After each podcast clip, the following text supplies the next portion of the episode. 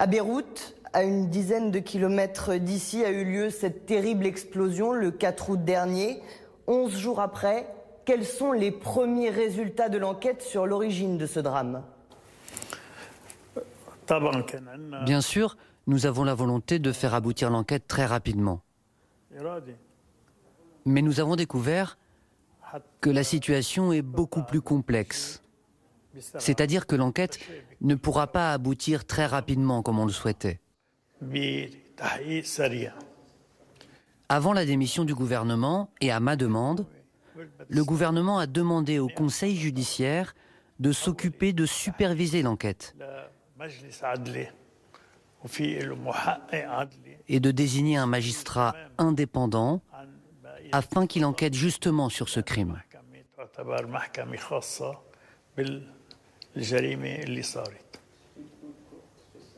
Pour quelle raison avez-vous n'avez-vous pas voulu d'une enquête internationale? Dans les faits, en fait, nous avons la présence d'experts internationaux, comme des Français, ou comme le FBI américain, qui justement nous aide, surtout en matière technique. Mais il faut également enquêter sur les éléments externes, les éléments extérieurs au Liban, afin de savoir et de découvrir pourquoi ce bateau qui transportait le produit chimique a finalement accosté ici et s'est retrouvé là.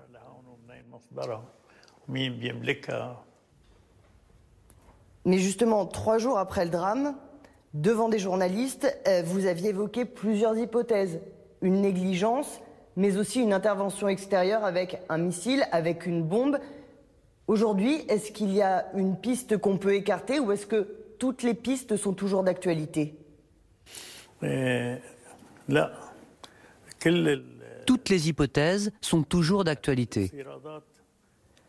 L'enquête exige, à ma demande bien sûr, que nous puissions obtenir des images satellites afin de définir si l'explosion pourrait ou non avoir été provoquée par un missile, quelque chose qui aurait explosé dans les airs. Après cette explosion, est-ce que vous avez songé à quitter le pouvoir après ce drame qu'a traversé euh, le Liban euh, il y a 11 jours? C'est impossible, car ceci nous conduirait à un vide du pouvoir. Le gouvernement a démissionné. Supposons que moi, président, je démissionne. Qu'est-ce qui assurera le suivi du pouvoir? Ou en tout cas, qui assurera le pouvoir? Si je démissionnais, il faudrait tout de suite organiser des élections. Mais la situation actuelle dans le pays ne permet pas l'organisation de telles élections qui permettraient de représenter vraiment le peuple. Des contestataires dans la rue, eux, disent qu'il faut un vrai renouvellement de la classe politique. Ils ont des mots très forts hein, depuis le début des manifestations. Est-ce que vous avez entendu cette colère de la rue? Bien évidemment. Moi, je suis issu du peuple. On m'appelle le père du peuple. Donc pour moi, c'est très dur de vivre cela, d'entendre cela. Je suis avec eux. Je partage leur douleur.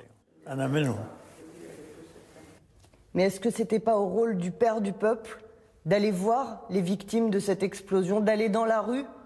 Pour partager la peine de ces victimes, de ces sinistrés Mais j'ai visité le port, le lieu de l'explosion. Je ne pouvais pas vraiment me mélanger au peuple. Mais j'ai suivi très attentivement tout ce qui se passe. J'en ai tiré une leçon. J'ai compris l'origine de cette colère, l'origine de tous ces sentiments. Malgré tout, certains Libanais que nous avons rencontrés redoutent que l'aide n'arrive pas dans leur poche à cause de la corruption qui existe dans ce pays. Comment pouvez-vous les assurer que ce qui arrive, l'aide étrangère, arrivera dans leurs mains, leur sera bénéfique? Euh, J'ai demandé pendant euh, la conférence qui s'est tenue à Paris de nommer un comité des Nations Unies pour surveiller comment la,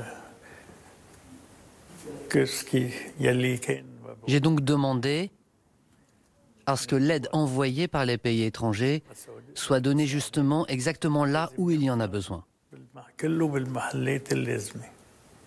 Emmanuel Macron s'est rendu euh, ici à Beyrouth deux jours après l'explosion, neuf jours après cette visite. Quel regard euh, portez-vous sur cette venue? Très positif.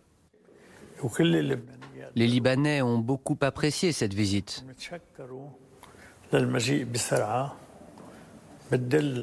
Nous le remercions de nous avoir rendu visite très rapidement. Nous remercions Emmanuel Macron également pour ses sentiments vis-à-vis du Liban. Et nous le remercions aussi parce qu'il a pu voir personnellement l'ampleur des dégâts. Ceci, justement, l'a aidé à réunir la conférence de Paris très rapidement pour l'aide au Liban.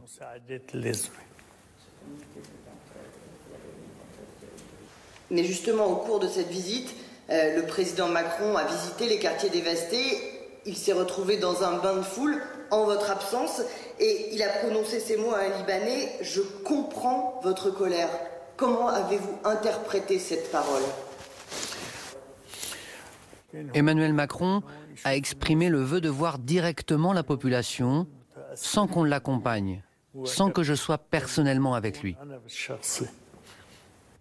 Vous avez compris cette volonté d'aller voir le peuple, votre peuple? Oui. Et quand il a dit, toujours pendant cette visite, il a parlé d'exigence d'un ami qui se précipite quand les temps sont durs, mais pas pour donner des chèques en blanc à un système qui n'a plus la confiance de son peuple. Ce sont des propos assez forts à votre rencontre. Bien sûr, mais mais je comprends ceci. Le président Macron l'a dit par conviction. Et j'avais moi déjà justement commencé déjà à donner des instructions afin que nous procédions à l'enquête criminelle. C'est une mesure très importante car nous voulons absolument désigner les responsables de la corruption.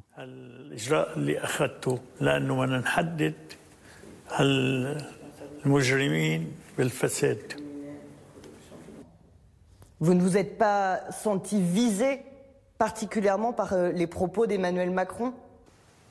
Non, parce qu'il me connaît bien. Et quand il dit que lorsqu'il va revenir le 1er septembre, euh, si vous n'avez pas fait un nouveau pacte social, si la classe politique libanaise n'a pas fait un pacte social, il allait prendre ses responsabilités. Est-ce que là, vous, vous n'avez pas perçu ces phrases comme de l'ingérence, comme ce que certains ont qualifié d'atteinte à la souveraineté, à votre souveraineté? Parce qu'actuellement, cette... Euh, Vous savez, l'explosion a pris une ampleur internationale. Euh,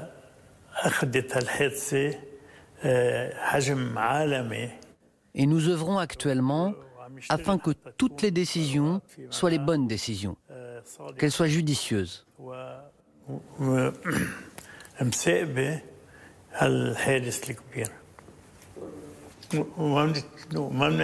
Je ne pense pas, je ne pense pas qu'il y ait ingérence dans nos affaires intérieures. Au contraire, je dirais que tout cela provient de l'amour qu'a le président Macron pour le Liban.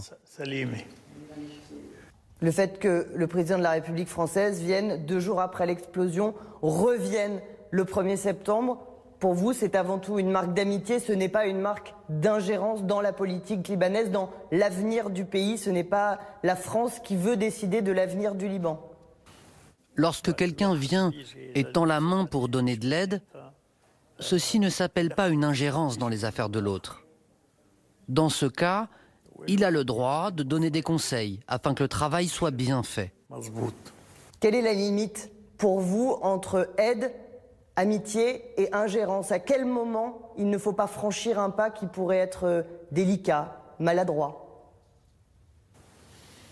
C'est l'aspect politique qui décide de tout. Lorsque nous décidons justement de prendre une mesure, lorsqu'on nous conseille de prendre une mesure, ce n'est pas une ingérence. Mais lorsqu'on s'immisce dans la désignation du gouvernement, là, il y a ingérence.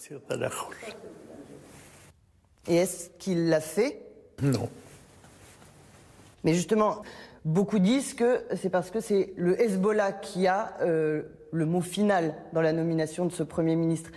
Est-ce que c'est vrai? Quel rôle a vraiment le Hezbollah? Est-ce que certains le qualifient d'État dans l'État? Qu'est-ce que vous répondez? Non, non, pas tellement. C'est pas vrai. Parce que, enfin, la nomination du Premier ministre, ça dépend de la majorité. Je me permets de terminer cette interview avec une dernière question qui est une question finalement d'actualité et d'actualité régionale. Euh, cette semaine, c'est historique. Euh, les Émirats arabes unis ont fait la paix avec Israël. Comment euh, commentez-vous cet accord? Et deuxième question, est-ce que le Liban serait prêt lui aussi à faire la paix avec Israël? Ça dépend. Nous avons des problèmes avec Israël. Il faut les résoudre d'abord. Mais cet accord de paix, qu'est-ce qu'il signifie pour vous, pour le Liban? Comment l'interprétez-vous? Comment le, le voyez-vous? C'est un pays indépendant. Monsieur le Président Aoun, merci beaucoup pour cette interview euh, que vous nous avez accordée. Je vous en prie.